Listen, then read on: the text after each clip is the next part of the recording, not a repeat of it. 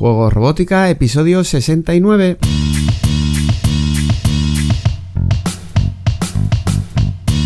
Bienvenidos a Juego Robótica, el podcast en el que hablamos de robótica educativa, iniciación a la programación, aplicaciones para docentes, entornos de programación para niños y en general todo lo que tiene que ver con despertar la curiosidad de los más jóvenes por la programación y la tecnología para que se conviertan en creadores y no en meros consumidores. Si necesitas recursos sobre programación y robótica educativa y quieres ser parte de una comunidad de docentes y academias tecnológicas en la que compartimos experiencias trabajando con niños, estamos en juegorobótica.es. Y si lo que buscas es una opción completamente online para que tus hijos desarrollen su creatividad a través de la programación, te espero en tecnodemia.com. Ponte en contacto y hablamos. Pues en el episodio de hoy lo que vamos a hacer es intentar responder a una pregunta que suele ser recurrente de cuántas placas hacen falta, cuántas placas microbit hacen falta en el aula o si compartir o no una placa microbit y bueno, pues lo que vamos a hablar va a ser extensible igual a una placa microbit que a yo que sé, que a cualquier placa de desarrollo de bajo coste, porque yo entiendo que la placa microbit está a un precio muy económico. Entonces, os lo podéis llevar a Arduino, pero tampoco sin ir a, lo más económico, me estoy refiriendo a, clones que sabéis que existen de la placa microbit o, en fin, cualquier tipo de, placa de desarrollo con un microcontrolador que sea económica, ¿vale? Bueno, pues esta pregunta, claro, a veces me llega y pregunta, ¿cuántas placas microbit hacen falta en el aula? Sobre todo cuando llega a lo mejor una dotación de dinero, ¿no? Pues eh, dependiendo de las comunidades autónomas y es de libre disposición para comprar material que tenga que ver pues con eh, la tecnología, la robótica, para, para esa serie de, de asignaturas, ¿no? Para dotar un taller o una aula tecnológica. Y bueno, pues he puesto en el artículo que acompaña este audio eh, la anécdota de, de Simul Paper, que Simul Paper cuando estaba eh, en los primeros años 2000, mm, o sí, yo creo, que, yo creo que ya había, estaba el cambio de siglo, pero bueno, igual era a finales de los 90, no recuerdo exactamente. Pero eh, es conocida la anécdota de Simul Paper cuando le estaba haciendo, digamos, campaña para mm, que cada niño de, séptimo y octavo grado en Estados Unidos, en el estado de Maine, tuvieran un ordenador. Y cuando le preguntaban, ¿pero de verdad cree que cada niño necesita un ordenador? Necesitar un ordenador. Él, decía, no, no necesitan necesitar, no necesitan un ordenador, necesitan dos ordenadores. Era la respuesta que daba Simon Paper. Entonces, bueno, esto lo ilustro mm, pues mm, para ver que a veces me sorprende un poco cuando se habla de compartir una placa microbit. Y digo, no, no lo sé, me parece suficientemente económica como para que no haga falta compartirla. Y es verdad que muchas veces me dicen, ¿no? ¿Cómo hacer falta? ¿Cómo que, no haga falta compartirla? Como si fuese algo negativo, ¿no? Bueno, yo sí que lo veo como, como algo negativo y entonces normalmente em, se defiende el trabajo en equipo. Pero yo creo que son dos cosas diferentes. O sea, una cosa es trabajar en equipo, para lo cual podemos necesitar 30 placas microbit, eso no tiene nada que ver. Es decir, a lo mejor una pareja de dos estudiantes o un equipo de 5 estudiantes o grupo de 5 estudiantes pueden querer una placa microbit o pueden necesitar 20, ¿vale? Depende del proyecto. Entonces, em, no se trata de obligar a utilizar la misma placa porque sí, ¿vale? Y con la placa microbit tenemos la ventaja de que es muy económica, ya digo, que al final lo podemos esto extrapolar a cualquier placa de desarrollo que, que, pongáis en vez de la placa microbit, si es que da, un poco igual. Si nos vamos a los libros de texto y comparamos el precio, el coste que tienen los libros de texto, por ejemplo, que sí, que eso se le deriva a las familias o a través de becas, en fin, vale, pero vamos a compararlo porque es comparable para mí. Eh, y de hecho, durante el confinamiento, en muchos centros educativos se llegó a la conclusión de que para mm, que los niños pudiesen seguir trabajando, lo, mejor, lo más efectivo era que cada niño tuviese su placa microbit y que lo comprase como si fuese un libro de texto, es decir, que lo tuviese en propiedad. Y se hizo así. Y, claro, estamos hablando de 20 euros, que es que es muy económico. Y se le puede, pues ese gasto, digamos, que lo, que lo, que lo hagan las familias para que se lo queden en propiedad, que van a tener luego muchas ventajas. Pero vamos, si comparamos con un libro de texto, lo que Va a poder aprender el niño o la niña a través de un libro de texto. Si lo queréis comparar incluso con un kit de robótica que tenga piezas de inyección de plástico, ¿vale? Sea de Lego o no sea de Lego, me da exactamente igual. Al final, el, coste que tienen esas, esas piezas de plástico es lo que se lleva todo el, todo el coste del, del kit de robótica, ¿vale? Si no lo sabéis, pues comparar precios, ¿vale? Pero claro, ahí nos tenemos que ir. Si es una tercera marca, digamos, si no es Lego, pues partimos de los 90 o 120 euros. Y si nos vamos ya a Lego, pues podemos llegar a los 400 o, más, ¿vale? Entonces, yo os he puesto como, como un bundle, como un kit de presupuesto, un presupuesto con microbit. Microbit puede costar, pues ya os digo, unos 20 euros. Os pongo en el artículo también una captura de, una, de, tiendas online que tienen a ese precio. Quiere decir, si no encontráis a ese precio, pues buscad. Una placa de expansión básica que la podemos utilizar o no eh, con microbit, porque realmente pues eh, podríamos utilizar la placa directamente. Mm, si le queremos poner accesorios, pues con, cables de, con pizzas cocodrilo, con bananas. Bueno, se, pueden hacer cosas, ¿no? Pero es que una placa de expansión básica está entre 5 y 10 euros. Servos básicos no servos adaptados al Lego, que no hace falta ni motores de continua, que necesitaríamos una placa de expansión, digamos, eh, con un circuito de potencia. No, servos básicos.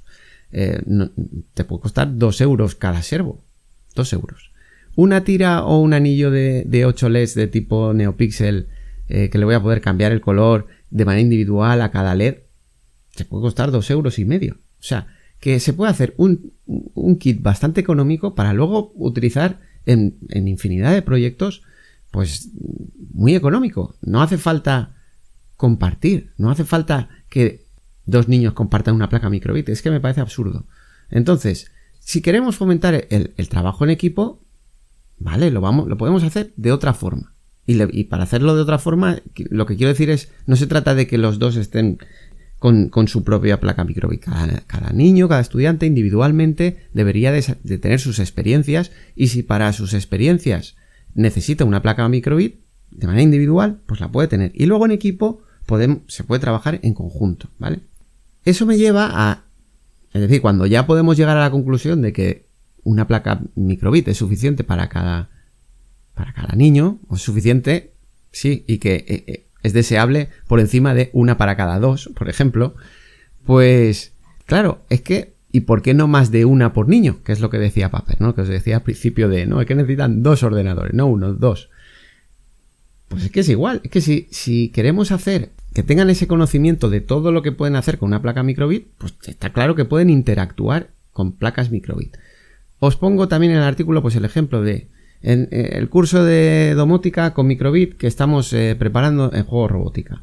Pues claro, si tenemos que enseñar lo que es la domótica, claro, o sea, eh, bueno, el curso, si queréis verlo, ya, ya, ya podéis ver el, el, esquema, por decirlo así, lo podréis ver, pero lo que estamos trabajando es la domótica, no la parte de microbit. Entonces, si queremos trabajar la domótica, pues en la domótica tenemos sistemas centralizados, sistemas descentralizados y sistemas distribuidos. Y la diferencia entre todos estos sistemas en domótica tiene que ver con cuántas unidades centrales, si lo queréis ver así, estamos utilizando. Y si utilizamos la placa microbit como esa unidad central, pues sí, en, el, sistema centralizado lo podremos hacer con una, pero en un descentralizado o en un distribuido vamos a necesitar varias placas microbit. Entonces, es que eso lo queremos hacer siempre con equipos de niños, con, niños, eh, o sea, no lo puede practicar ningún niño de manera individual. No lo sé. Yo lo dejo ahí. A mí me parece interesante que un solo niño o una sola niña pueda tener varias placas microbit y experimentar cómo interactuar con ellas. El ejemplo más sencillo sería pues un mando a distancia, ya lo sabéis, donde una placa, digamos, eh, funciona como mando y está interactuando con otra, mm, que puede ser un robot, un vehículo o lo que sea. Pero tenemos otros ejemplos como, yo que sé, que podamos em, pasar datos de varias placas que tengamos distribuidas cogiendo información, digamos, externa y de manera inalámbrica, se comuniquen con una placa que esté conectada por el serial al, al ordenador y ahí sea donde estemos almacenando esa información. Y lo pueda querer hacer solo un alumno, no pasa nada. Entonces, bueno, si nos vamos a...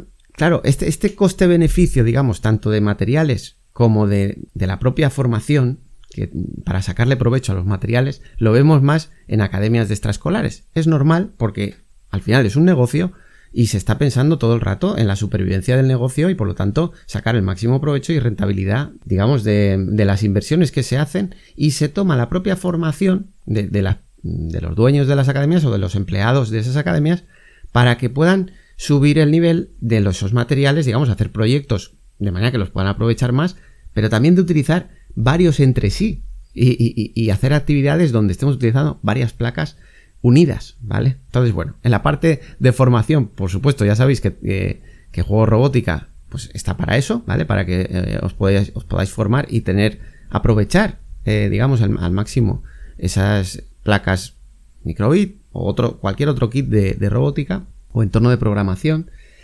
Pero si nos vamos a un centro educativo, digamos, a un aula donde em, la filosofía puede ser diferente de una academia de extraescolares, si en vuestro centro educativo estáis utilizando el aprendizaje basado en proyectos, pues Claro, otra ventaja que nos da estas placas de desarrollo de bajo coste, porque son de bajo coste, como microbit, es que yo puedo tener un proyecto y mantenerlo en el tiempo sin tenerlo que montar y desmontar, ¿vale? Eh, ya sé que hace mucho tiempo que no montamos y desmontamos un proyecto que estamos trabajando durante varias semanas o incluso todo el curso. Pero claro, para no desmontarlo, muchas veces lo que hacemos es que muchos alumnos, una cantidad que puede ser un curso entero, esté trabajando en el mismo proyecto. Y es que no tiene sentido. Cuando, por el bajo coste que tienen los materiales, deberíamos de ser capaces de grupos más pequeños, porque al final se pueden manejar mejor, estén trabajando en proyectos diferentes cada uno en un sistema de aprendizaje basado en proyectos, ¿vale? Esa, es mi manera de ver. Muchas veces, pues siempre dicen, no, es que claro, no, hay dinero para todo. No, bueno, no lo sé. Yo ahí no puedo entrar ya en, en ver cómo, cómo se utiliza el dinero dentro de un colegio, las partidas presupuestarias, pero 20 euros una placa microbit y, en fin, los precios que os he ido diciendo de accesorios, me parece que muchas veces vamos a soluciones que son mucho más caras porque creemos que nos dan una solución global donde tenemos, digamos, todo el contenido curricular, eh, que luego realmente no es así, y pues eso es pan para hoy y hambre para mañana, porque realmente no estamos aprovechando los materiales ni aunque cojamos un, material que sea muy caro. Entonces, para mí lo más lógico es coger una opción más económica, como pueda ser Microbit, e irlo desarrollando. Bueno, por complementar un poco lo que he ido comentando y porque veáis que eh, varias placas Microbit no tienen por qué ser eh, sinónimo de trabajar en equipo y que de manera individual alguien puede necesitar varias placas Microbit y que realmente son económicas, pues eh, en el artículo os prometía en el audio también hablaros de, una anécdota con un alumno que, bueno, este, alumno hizo el, proyecto, hay, un proyecto publicado, yo creo que lo tiene la propia Microbit, que es eh, pues poner la placa Microbit en el casco cuando van a ir en bici o, o en patinete eléctrico y entonces con el movimiento del cuello, digamos, si están moviendo la cabeza, pues pueden indicar que van a hacer un giro a derecha o a izquierda o incluso, aunque no lo pongan en el proyecto, si detectamos que está frenando, pues que se encienda todo en rojo, ¿vale? Y si no, que ponga como flechas. Y bueno, yo tenía un alumno que hizo este proyecto, ¿no? Pero claro, mm, le era incómodo tener que mover el casco, inclinar la cabeza, digamos, de un lado a otro, porque a él le parece más natural utilizar las manos. Lógico, ¿vale? Entonces, dijo, ¿por qué no puedo poner una placa microbit en el manillar del patinete eléctrico, en su caso era un patinete eléctrico, y en la mochila tiene dos placas más, ¿vale? No tiene una que marca una flecha, sino para que quede más claro, tiene una placa, en, digamos, en la parte baja de la mochila a la derecha y en la parte baja de la mochila a la izquierda. Y puede poner hasta mensajes, o sea, no solo pone el indicador de que va a girar a la derecha e izquierda, tiene mm, sensor de freno, en fin, tiene una serie de cosas porque eh, el niño ha ido ha ido progresando con el proyecto, pero lo que os quiero decir es que ha trabajado muchísimas más cosas en ese proyecto con tres placas microbit, que estamos hablando de que en vez del coste, que son suyas, no, es que se las esté ofreciendo yo, sino que son suyas, porque yo esa formación la doy online, tiene, en vez de 20 euros, ha tenido que invertir 60 euros su familia. Pero lo que el proyecto en el que, él ha podido hacer y que él ha trabajado es el que quería hacer, él solo, no ha trabajado en equipo, lo ha hecho él solo porque sus circunstancias son así y lo ha podido hacer porque ha contado con varias placas microbit. Si alguien le hubiese dicho, no, lo tienes que hacer solo con una, pues eso ya lo hizo y no, y, no le gustó cómo quedaba. Entonces no nos cerremos a que, em, por supuesto, una para compartir lo veo un absurdo, una por alumno te diría que es lo mínimo, pero ¿y por qué no plantear, como decía Paper, más de una por alumno? Bueno, pues ahí te dejo la reflexión y y la respuesta a la pregunta cuando me la hacen. puede que esa respuesta valga o no valga, o entre dentro de tu presupuesto o no. Pero bueno, es la respuesta que suelo dar. Entonces espero que, pueda ayudar la reflexión, digamos, a, la compra de material, ¿vale? Y que, cuando tengáis una, dotación, que a lo mejor tenéis una dotación que es, que es dinero, a veces dicen, no es que 700 euros, ¿qué compro con 700 euros? No es, no es dinero para un aula. Bueno, depende. Te puede dar para dos kits muy caros o te puede dar para muchísimas placas microbit con muchísimos accesorios, con muchísimo material. ¿vale? Entonces, bueno, ahí dejo la reflexión y otro día si queréis podemos ver si tiene sentido. Claro, eh, a lo mejor no tiene sentido tener muchos accesorios y sí que hay accesorios específicos, digamos, para placa microbit, por ejemplo, que son más, más caros y que, bueno, pues vale, pues a lo mejor podemos no tener tantos. Una una cámara, digamos, inteligente, pues a lo mejor no hace falta tener 60 cámaras inteligentes eh, eh, en un aula para 30 niños, claro que no. Pues, mm, tenemos que tener dos, tres y el que lo quiera probar, pues que lo, lo, pueda probar. Y así diferentes elementos, ¿vale? Ya lo podremos ir.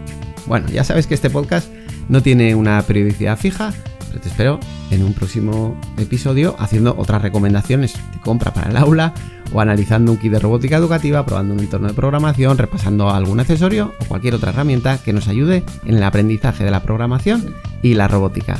Hasta entonces disfruta creando, programando y aprendiendo. Nos escuchamos en las próximas semanas. Adiós.